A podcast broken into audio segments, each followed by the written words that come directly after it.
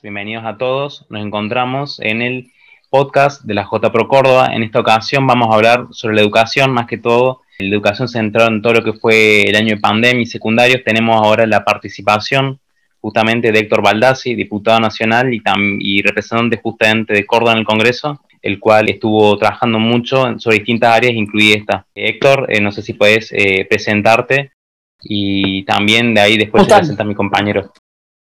Dale, Benja, gracias, gracias por la presentación, por el acompañamiento y un gusto poder estar dialogando con ustedes sobre la vivencia de este año de que la pandemia ha causado tanto daño a la economía, pero también el sector de, la educación es el sector también castigado por, este bichito.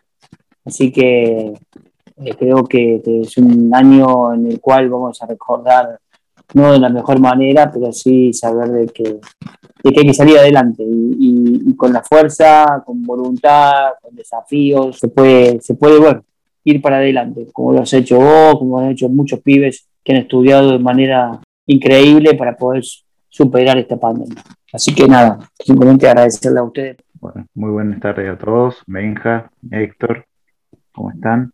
Eh, bueno, yo me presento, soy militante de la JPRO, estudiante secundario y eh, futuro secretario también de secundarios por Córdoba.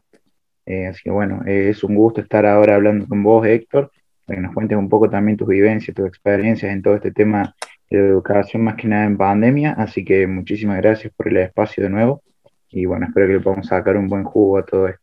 Gracias, Héctor, y gracias, Santi.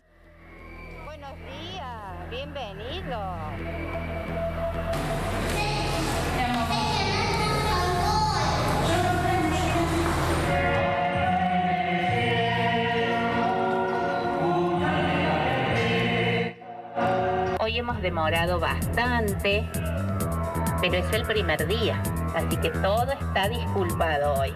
El uso del barbijo es obligatorio. Es para todos. Cada vez que vuelvo del recreo y entro al aula, van a poner sus manos para que la maestra se las higienice. ¿Sí? Y la tercera indicación, mantengan la distancia del otro de mi compañero. Tratemos de mantener una distancia de un metro. Eh, me presento, soy Benjamín Robles Moreno, soy el actual secretario de Escuelas Secundarias de la J Pro Córdoba. Eh, para comenzar ya con, con lo que sería el podcast, la primera pregunta que nos interesó era sobre cómo se instrumentó el diálogo entre la oposición y el oficialismo respecto a esta crisis educativa en el Congreso y si entre ese intercambio se pudieron crear alguna mesa de diálogo y alguna respuesta por parte del, oficialismo sobre esto. En realidad me, hubiese encantado poder eh, responderte que sí, que hubo una mesa de diálogo, que, tuvimos, tratamos de consensuar, tratamos de, obviamente, aportar datos o, o visiones diferentes para poder construir una propuesta superadora. Todas esas cosas me hubiese encantado poder dialogar con usted y contarle, pero quiero decirte que no hubo, no hubo diálogo con, el oficialismo.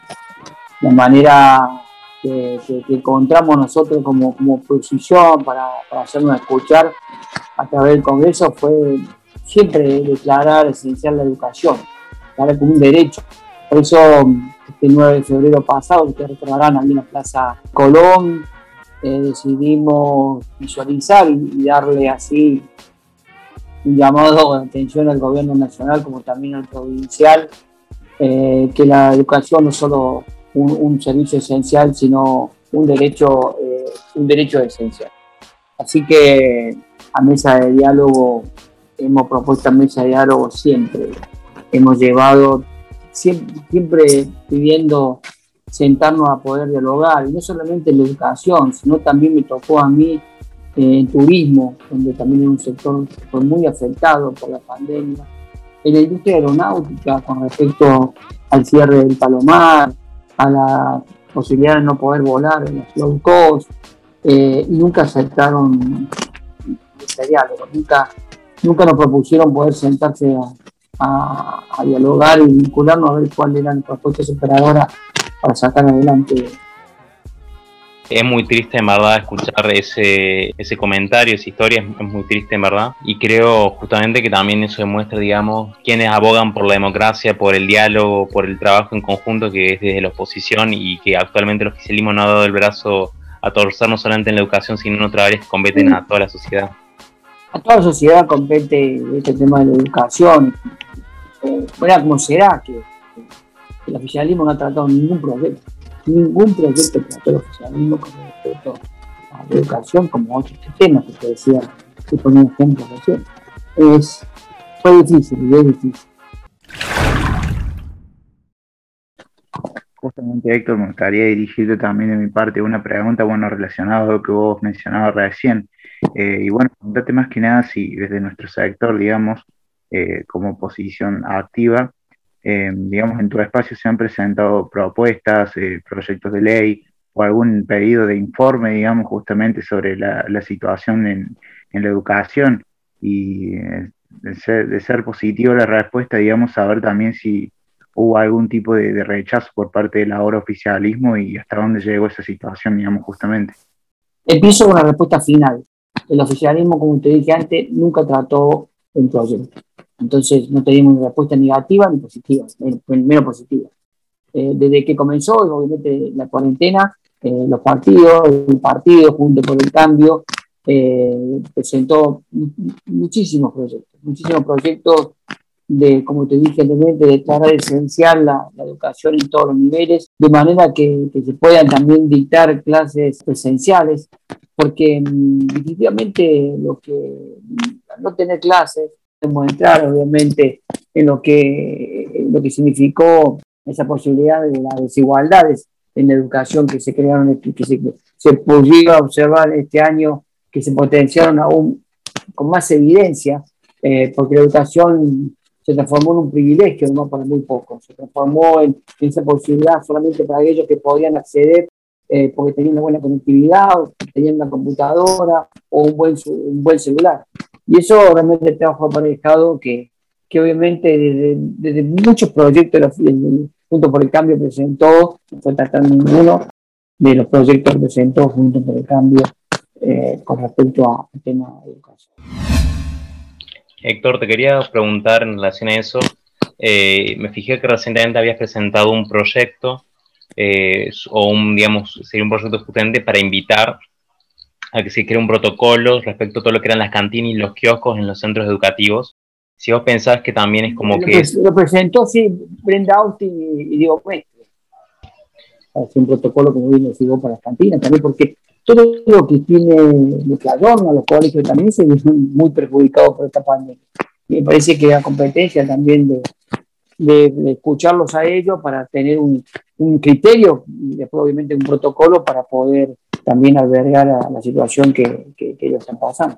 Otra pregunta más que tenemos para ahora, digamos, dirigir, eh, es consultarte también si, si, se existe, si existió, digamos, si se promovió algún tipo de lineamiento general en lo que era pro diputados, o si se quiere también en el interbloque Juntos por el Cambio en general, si hubo algún lineamiento general sobre, esta temática, y cómo actuó Córdoba más que nada frente, frente a toda esta situación, digamos, a lo largo de, el año de pandemia, digamos.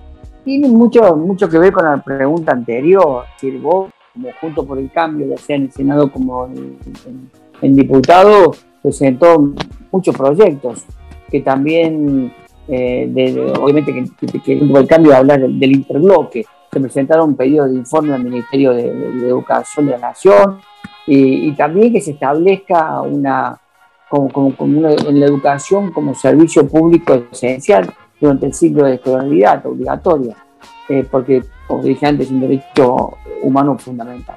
Pero bueno, todas estas iniciativas, obviamente, fueron en este caso de, la oposición para poder llevar y, poner en, evidencia que, como te dije, la educación eh, existen esas desigualdades. Lo que tenemos que hacer es achicar las desigualdades para que todos tengamos las mismas oportunidades, porque la educación es fundamental y es el pie inicial para la igualdad de oportunidades de, todos los jóvenes. Entonces, también obviamente que, uno en este año valoró el esfuerzo de los docentes, pese al esfuerzo de los docentes, la vocación, la gana. Eh, el 30% de, de, los alumnos quedaron al margen del sistema educativo en el 2020, porque estuvieron desconectados, estuvieron abandonados, no tuvieron seguimiento, acompañamiento. Y bueno, y eso, eso hace mal, eso hace mal porque, como te dije anteriormente, el de la igualdad de oportunidades. Yo, bueno, ahora tengo una duda más que nada desde mi perspectiva, digamos, como estudiante. Es preguntarte a vos, bueno, nosotros eh, lo vivimos de una manera, yo creo que cada estudiante vivió toda esta situación de una forma diferente. Pero ustedes por ahí como referentes han tenido la posibilidad de interactuar eh, con varios jóvenes justamente y poder ver las perspectivas de cada uno. Entonces me, gusta, me gustaría preguntarte cómo crees que afectó eh, tanto en general o si se quiere puntualmente a ciertos grupos de jóvenes toda la situación que vivimos, porque sin duda afectó de forma diferente cada uno, a nivel eh, psicológico también si se quiere. No, estamos de acuerdo, es decir, no, no todo el mundo comparte falencias o tiene las mismas eh, preocupaciones, desgaste de representación. Hubo pibes que a lo mejor tuvieron un esfuerzo de doblado en la, hora podía. Y hay otros que se tiraron a, no, no al abandono, pero que todo le rebalaba. Y reitero, y eso no, no, no, es bueno porque en este año se puede ver que no, que, fue muy loco todo, y volver a las aulas como pedíamos, volver a la presencialidad, eh, con, eh, es, lo, es, lo, normal, es decir, eh, tratar de, que los pibes vuelvan a esa presencialidad con, protocolo, que respetando los criterios, es un avance, creo yo. Pero también debe ser, no debe ser temporal, tendría que, bueno, pero también dependemos de cómo va ocurriendo este bicho, esta pandemia, ¿entendés? Eh, muchos colegios no volvieron tampoco ahora más por, cuestiones de falencias edilicias y también es una preocupación porque estuvieron cerrados bastante tiempo y nadie se ocupó de poder eh, eh, tratar de corregir esas falencias que, tenían los colegios. Y hay que decirlo, y hay que animarse a vociferarlo, por decirlo. Tuvieron todo un año para, para atender esas, esas, esos arreglos y no lo hicieron. Por eso digo que a veces la política, la, la educación sigue sin ser prioridad. Y creo que la educación es uno, como dije antes, uno de los pilares fundamentales para la igualdad de oportunidades, para el crecimiento de cada uno de ustedes. De mi parte, Héctor, quería agradecer y remarcar porque eh, el año pasado, justamente como parte de la promoción 2020 de mi colegio, pudimos ser recibidos y pudimos eh, dialogar con chicos de otros coles, lo cual te aviso, eh, que, creo que no lo sabías, que los cuatro que te avisamos, los cuatro le vamos a entrar cada uno a su respectiva facultad, a universidad, y los cuatro ya comenzamos a, cursar. Así muy bien, bueno, me parece, me alegra muchísimo, pero eso es lo que son ustedes los jóvenes. Por eso yo digo que juventud es un, sinónimo de, de, de ideales, de ganas, de empuje, de, pero fundamentalmente es un sinónimo del futuro. Son todos ustedes, ustedes representan todo eso. Ustedes deben ser los protagonistas de hoy para garantizar un mejor futuro. Y es el trabajo que tienen que realizar. Nunca bajar los brazos, más allá de, de cualquier eh, inconveniente, traba que tengan, sigan para adelante, sigan con convicciones, que crean en lo que hacen, crean en lo que se comprometen. Tienen que ser grandes, grandes porque son los que, los que van a llevar adelante eh, el país. Entonces, los felicito y, le deseo lo mejor a cada uno de ustedes. Les deseo lo mejor porque sé que con, su vocación, su compromiso, sus ganas, van a llegar a lograr objetivos que se les propongan. Y, eso está bueno. Está bueno porque tener, eh, tener metas, tener desafíos, sueños, eh, es una palabra que es tan importante que el mérito. Y que también esa palabra fue vapuleada este año. Pero con mérito logramos cosas importantes. Y ustedes me demostraron que van en ese camino, en ese camino del mérito. Bueno, muchísimas gracias, Héctor. La verdad que es eh, muy lindo poder escuchar y sentir que, tus referentes te están acompañando y que no estás en el camino solo, porque la verdad que, eh, bueno, sin dudas, si no hubiese acompañamiento de nuestros referentes, justamente no, no podríamos llegar ni, tener la repercusión que, logramos a lo largo del año pasado y principios de este año también. Así que muchísimas gracias a vos y a todos ustedes que nos están acompañando constantemente en todo en toda esta desventura, más que nada, digamos. No, pero no, no, lo tomen como una, una aventura, sino tómenlo como también un fortalecimiento a sus personalidades.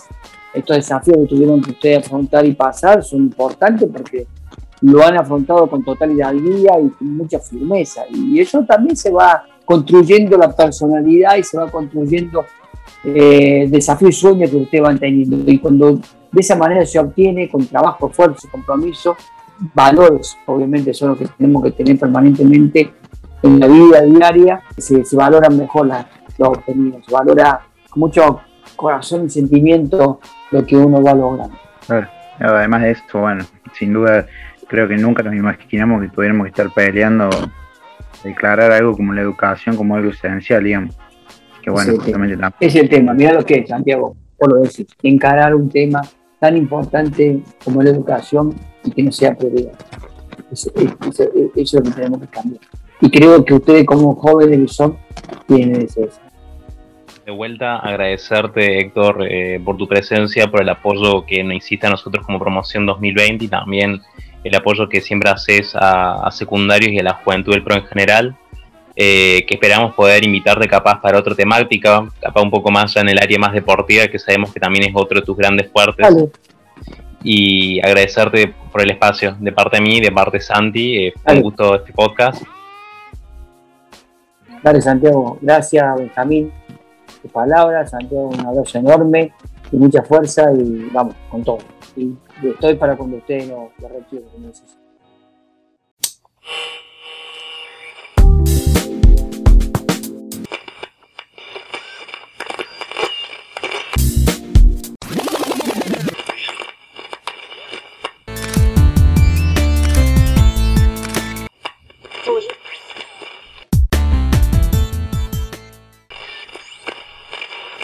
Bienvenidos a esta segunda parte del podcast Educación en contexto de pandemia. Mi nombre es Jessy Robeto y me va a estar acompañando hoy Romy Ause. Vamos a estar entrevistando a Mercedes Miguel.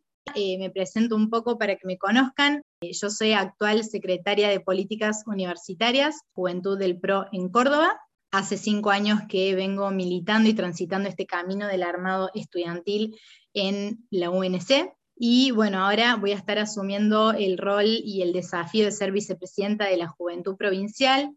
Y por eso hoy me acompaña Romy Ause, que es quien me va a estar reemplazando en el cargo, quien va a asumir el desafío y la responsabilidad de continuar con el armado estudiantil, con este nuevo nombre que estamos lanzando ante todo Libres en toda la Universidad Nacional de Córdoba, de la mano de Ale Finocchiaro, que, que nos está acompañando desde Buenos Aires. Así que bueno. Y hoy nos toca entrevistar, tenemos acá con nosotros a Mercedes Miguel. Ella eh, fue secretaria de Innovación y Calidad Educativa del Ministerio de Educación de Nación durante la gestión de Mauricio Macri. Así que, bueno, Mercedes, muchísimas gracias por estar hoy con nosotros, por acompañarnos. Y me gustaría, bueno, que te presentes vos misma, que nos cuentes eh, a qué te dedicas, cuál ha sido tu, trayectoria profesional y tu trabajo en la gestión en el ministerio. Bueno, muchas gracias. Es un placer para mí estar eh, hoy con ustedes acá. Dos mujeres potentes empujando la juventud de Córdoba. Aprovecho para mandar un saludo muy grande a todos los oyentes de este podcast.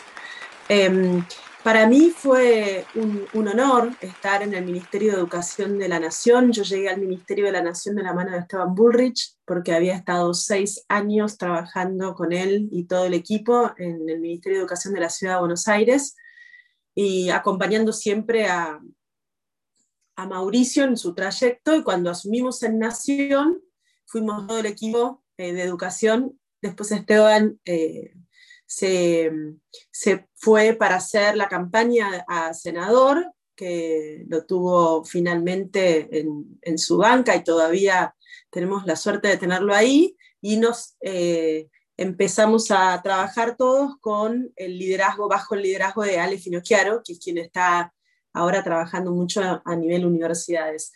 con todos ustedes. Un gran jefe les ha tocado, yo siempre le digo a Ale que es el jefe de todos. Eh, un placer trabajar con, con él, con Esteban, con todo el equipo. Mi pasión es la educación, me dedico a transformaciones sistémicas hace mucho tiempo. Ahora me sigo dedicando a eso desde otro lugar, acompañando a distintos eh, gobiernos. El año pasado trabajé mucho con gobiernos del interior de la provincia de, la República Argentina. Ustedes saben que eh, ser un sistema federal es una enorme complejidad, así que ahí estuve colaborando un poco. Ahora estoy con otros proyectos, pero feliz de estar acá respondiendo a sus preguntas.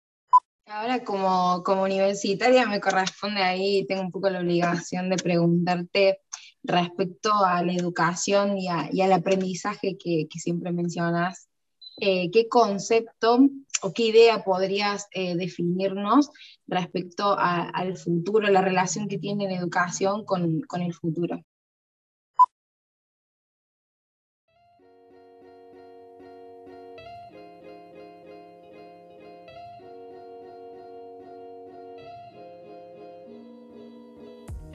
Bueno, ahí te agradezco la, pregunta y la observación, porque la verdad es que eh, todo el año 2020 me dediqué a escribir un libro, Aprendizaje Salvaje, que lo pueden eh, encontrar en, en las redes, está en versión digital y lo pueden comprar también en papel, Mercado Libre para los que les interese el proceso de la política pública educativa. Dejé escrita toda nuestra gestión, básicamente todo lo que lo que significó el proceso de tener una visión de un país que puede mejorar su sistema educativo. Y en el trayecto eh, me empecé a poner muy firme, sobre todo en mi gestión de, de los cuatro años en Nación, en poner en el centro de toda política pública educativa el aprendizaje cuando uno hace esto, naturalmente se empieza a modificar las discusiones, las conversaciones, los actores que forman parte del el proceso de aprender. Si estamos hablando de aprendizaje, rápidamente son los niños, las niñas y los jóvenes los que pasan al centro de la escena.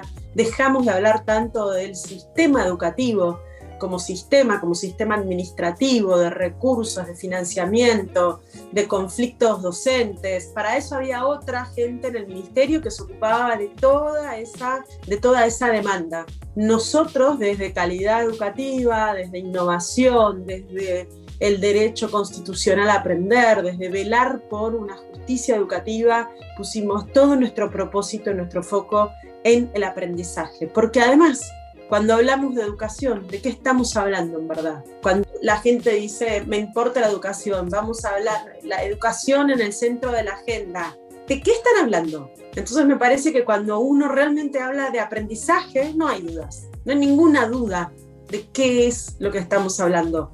¿Quiénes son los beneficiarios prioritarios de toda política pública educativa que nosotros necesitemos planificar, desarrollar y financiar? Entonces, en ese sentido, me parece que es fundamental dejar de hablar tanto de educación y empezar a hablar con mucha claridad de aprendizaje. Perfecto.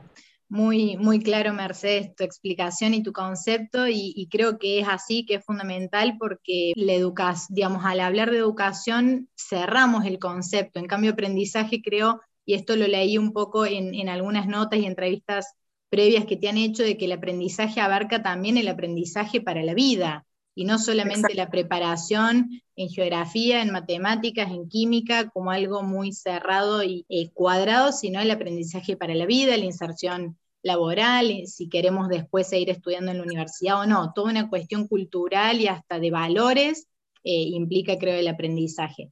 Así que, bueno, ahora me gustaría que nos cuentes en relación a la reforma educativa secundarios 2030 que encararon en la gestión de Mauricio Macri, que lideraste vos en el, en el 2017, y que nos comentes cómo ves su implementación hoy en día con el contexto de pandemia, si crees que la situación que estamos atravesando frustró los pasos avanzados o quizá lo ves como una oportunidad para, mejorar y para generar alguna, alguna conexión con la tecnología y demás a través de... Mira, lo cierto es que este contexto de pandemia ha modificado la vida de todos los seres humanos, por un lado, y, y claramente esto ha tenido un impacto fenomenal en lo que son las estructuras de los sistemas educativos, sistemas de aprendizaje, desde la logística familiar hasta los tiempos de aprendizaje, hasta poder sostener lo que se dice el vínculo pedagógico.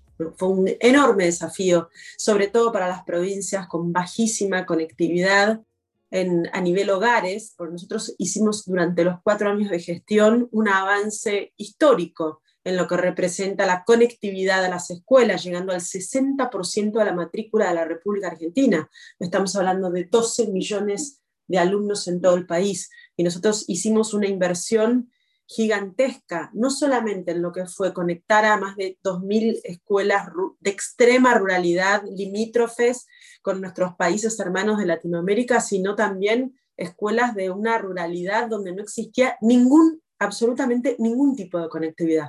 Entonces, dado este esfuerzo, la pandemia lo que hizo fue cambiar el juego radicalmente. Secundariamente 30 es una política pública que nace en, en el primer día de nuestra gestión, te diría, porque habíamos hecho un trabajo previo y ya sabíamos lo frágil que era el nivel secundario para la Argentina que nosotros visionamos, una Argentina con una mayor cantidad de estudiantes en las universidades, con una mayor tasa de egreso en las universidades argentinas, porque la tasa de ingreso es altísima, la tasa de egreso es preocupantemente baja. Entonces ahí, eh, sobre todo en la época de, del, te diría que a fines del 2017, que fue donde empezamos a, empezar a negociar, porque fue una negociación muy compleja con los 24 ministros y ministras, la aprobación de la secundaria 2030, porque tiene muchas aristas y nos metíamos de lleno en el corazón del sistema secundario de la Argentina. ¿Y esto por qué? Porque necesitábamos incrementar la cantidad de ingresantes a la universidad y necesitamos, aún hoy, aumentar la cantidad de egresantes de la secundaria.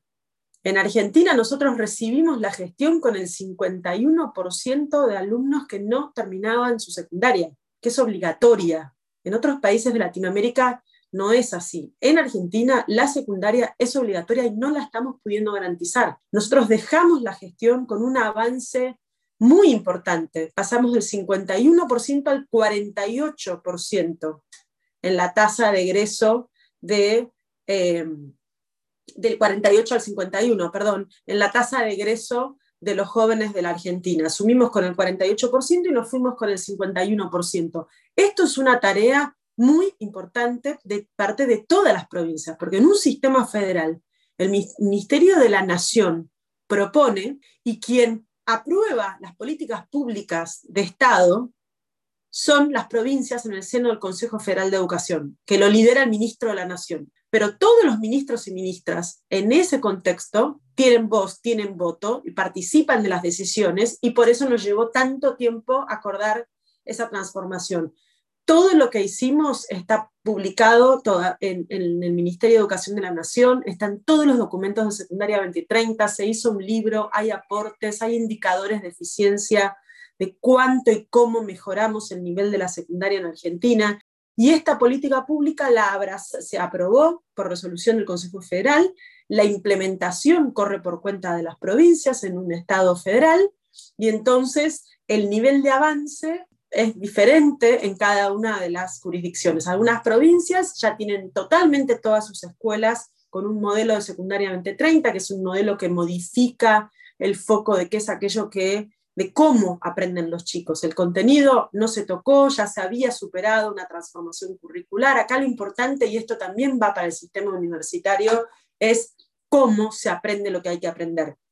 A eso le agregamos, sí, una definición de seis competencias y capacidades fundamentales para el desarrollo de los jóvenes en la vida universitaria y en la vida del campo laboral. Entonces, la, escuela, lo, lo que se propone en la transformación es cómo una escuela puede pasar a ser significativa y que sea de relevancia y de interés y que tenga un propósito para la vida de los jóvenes. Porque el nivel de tasa de abandono de la secundaria es grave y con esta pandemia se ha incrementado muchísimo, lamentablemente.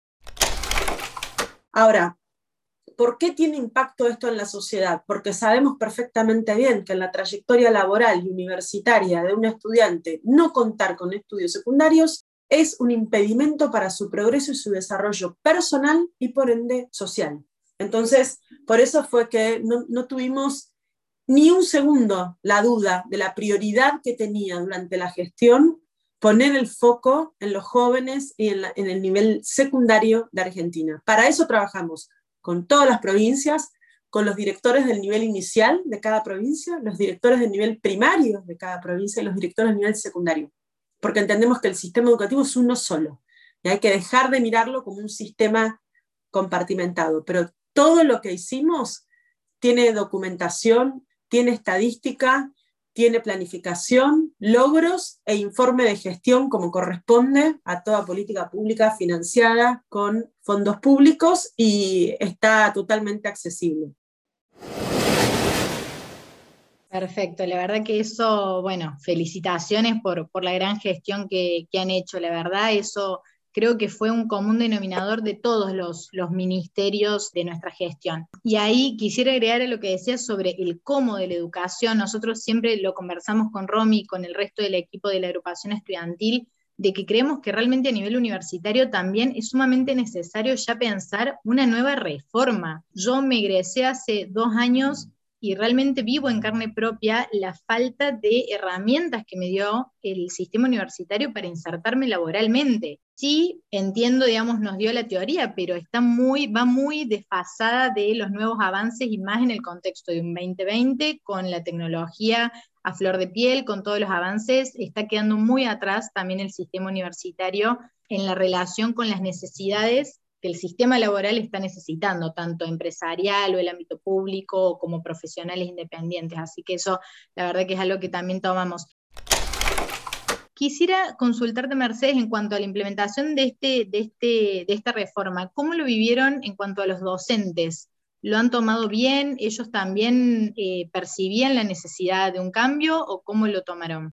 Mira, eh, Ahora te respondo esa pregunta y quiero decir antes que eh, respecto a lo que decías de la universidad, es tan así lo que mencionas, que en la discusión del G20, cuando Argentina tuvo la presidencia, una oportunidad eh, histórica, única, y que para mí fue un orgullo formar parte porque me tocó liderar la discusión de los líderes del G20 en la mesa de educación, que es una propuesta que había hecho Esteban Bullrich durante su primera parte de, nuestro mandato y nos tocó a nosotros con Ale Finocchiaro seguir esa agenda.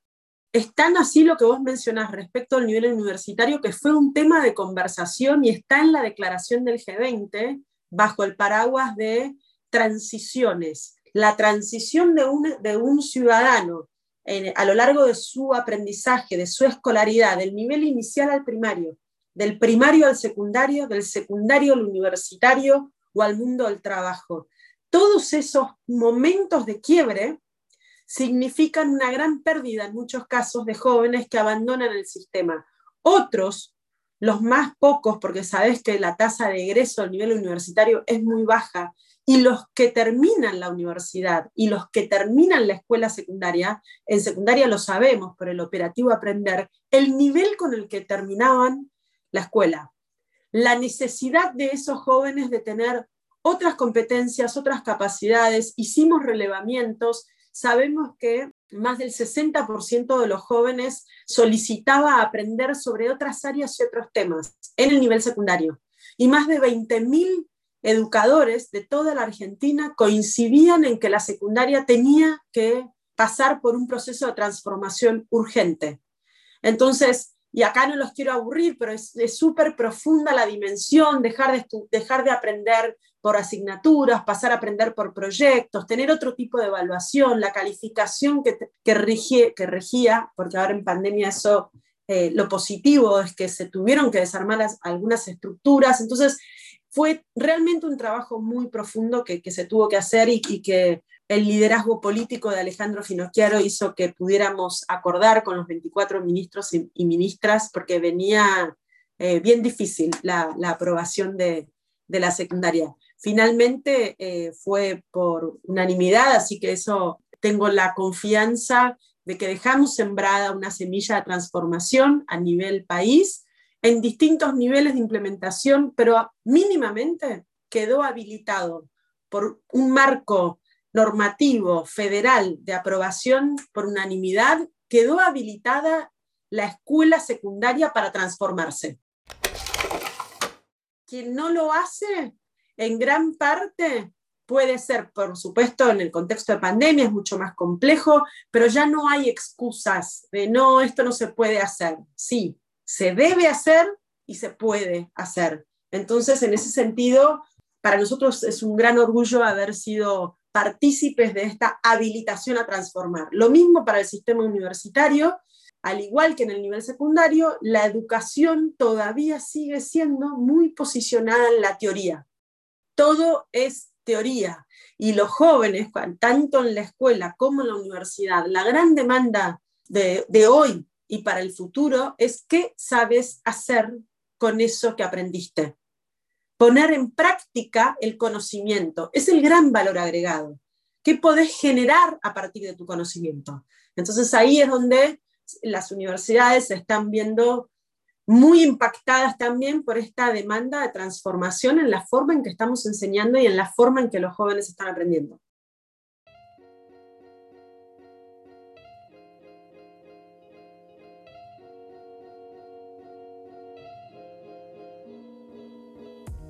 Es muy motivador, Mercedes, escucharte y saber que hubo una gestión, que hubo un equipo que, que, manejó durante todos estos años y realmente fue al meollo de la cuestión y no solamente intentó poner parches eh, en cuanto al educativo, la verdad que es, es muy lindo escucharte. Y ya yéndonos un poco al escenario actual, si se quiere, de la pandemia hasta el día de hoy, un poco saber qué opinión tenés frente a las decisiones que tomó el gobierno en cuanto a los protocolos o no protocolos que han implementado para la vuelta de clases, incluso desde el inicio de la pandemia con el, con el cierre total de, los colegios.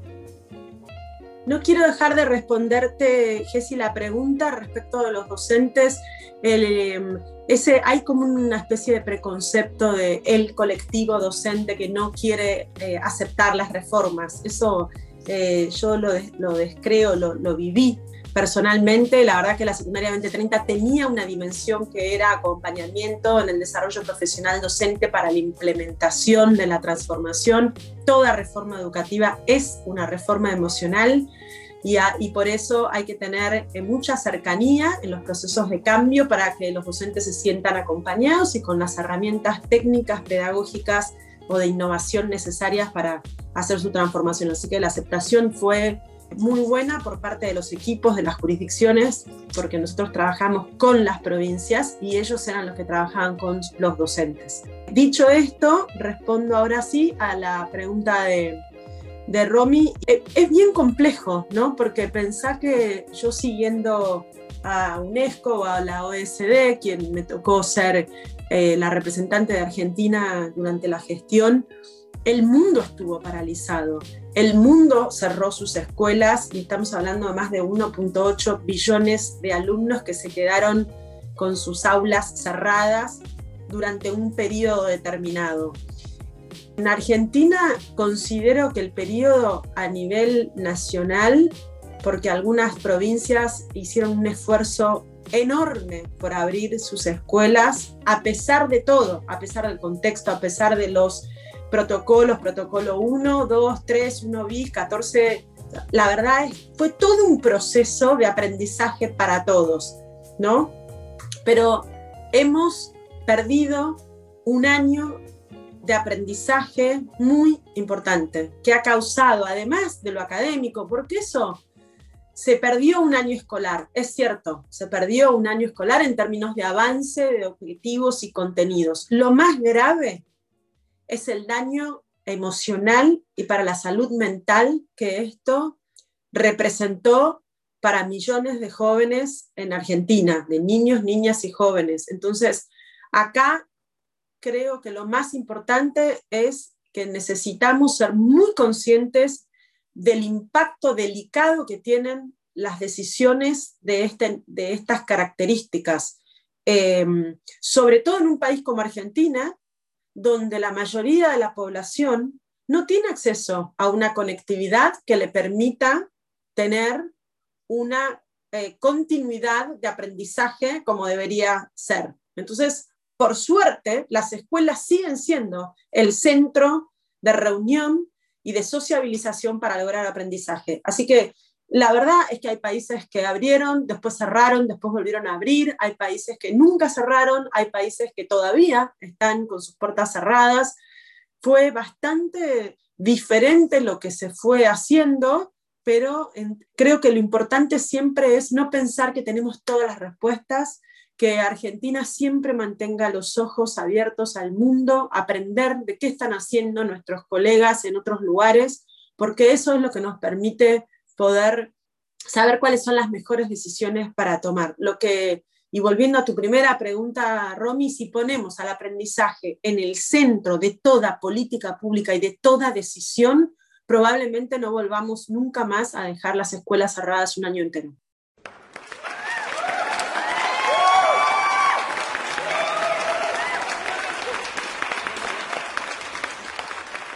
Excelente, de verdad, Mercedes, eh, un placer escucharte. Eh, has sido muy clara en, todas las respuestas, nos has brindado un panorama bueno, global sobre lo que ha sido la gestión, sobre la actualidad y sobre esto. Creo que el mensaje que me llevo es el aprendizaje como centro de todo, como punto de partida para cualquier cambio que querramos proyectar en la Argentina del futuro a corto, mediano o largo plazo. Para cerrar, me gustaría que digas o nos dejes algún mensaje para todos los jóvenes estudiantes de secundario y de universidades que nos están escuchando, eh, lo que quieras decirle a ellos, motivarlos para que sigamos participando. Lo primero que les digo es, bueno, gracias, me encanta, me encantó conversar con ustedes. Lo primero que les digo es, porque no me quiero olvidar, es que miremos muy atentamente a las niñas y a las jóvenes porque son un factor de riesgo con la pandemia, con la no vuelta a clases, con quedarse en sus casas, cuidando a sus hermanitos. En todo el mundo, las niñas y las jóvenes son un factor de riesgo con esta pandemia y con este regreso a, clases. Entonces, que presten atención, que pregunten a sus niñas y jóvenes, amigas, cercanas, sobrinas, familiares, vecinas, ¿estás yendo a la escuela? ¿Necesitas algo? ¿Te puedo ayudar en tu, en tu progreso escolar? Es muy importante, sobre todo, que las niñas y las jóvenes puedan terminar sus estudios para tener una vida con, con, mucho más potencial y desarrollo. Cuidemos eso, ahí estoy con una campaña, una alianza que es primero las niñas para prestar atención a esto. Y después como jóvenes que se están formando tanto en la secundaria como en la universidad, hay un plano que no podemos modificar, que nos excede, que es enorme, que es hiper macro. Ese estudienlo para modificarlo cuando sea el momento y la oportunidad. En el plano que a ustedes les toca, no bajen los brazos, den lo mejor de ustedes para, para terminar, para recibirse, para ser eh, jugadores activos en la sociedad y no pasivos. Argentina los necesita más que nunca, empezando por su comunidad, por su facultad, por, por su cuadra, por su barrio, por su provincia y después por el país. Somos una red, ustedes son una red hiperpotente y tienen mucho, pero mucho para aportar. Siempre vale la pena dejar todo en la cancha por esta hermosa Argentina. Así que no aflojen. Hemos llegado al final. Muchas gracias Mercedes por acompañarnos, Romy por estar acá también conmigo. Y bueno, simplemente eso, como dijo Mer, creo que la Argentina hoy nos necesita más que nunca. Así que no le aflojemos. Hasta la próxima.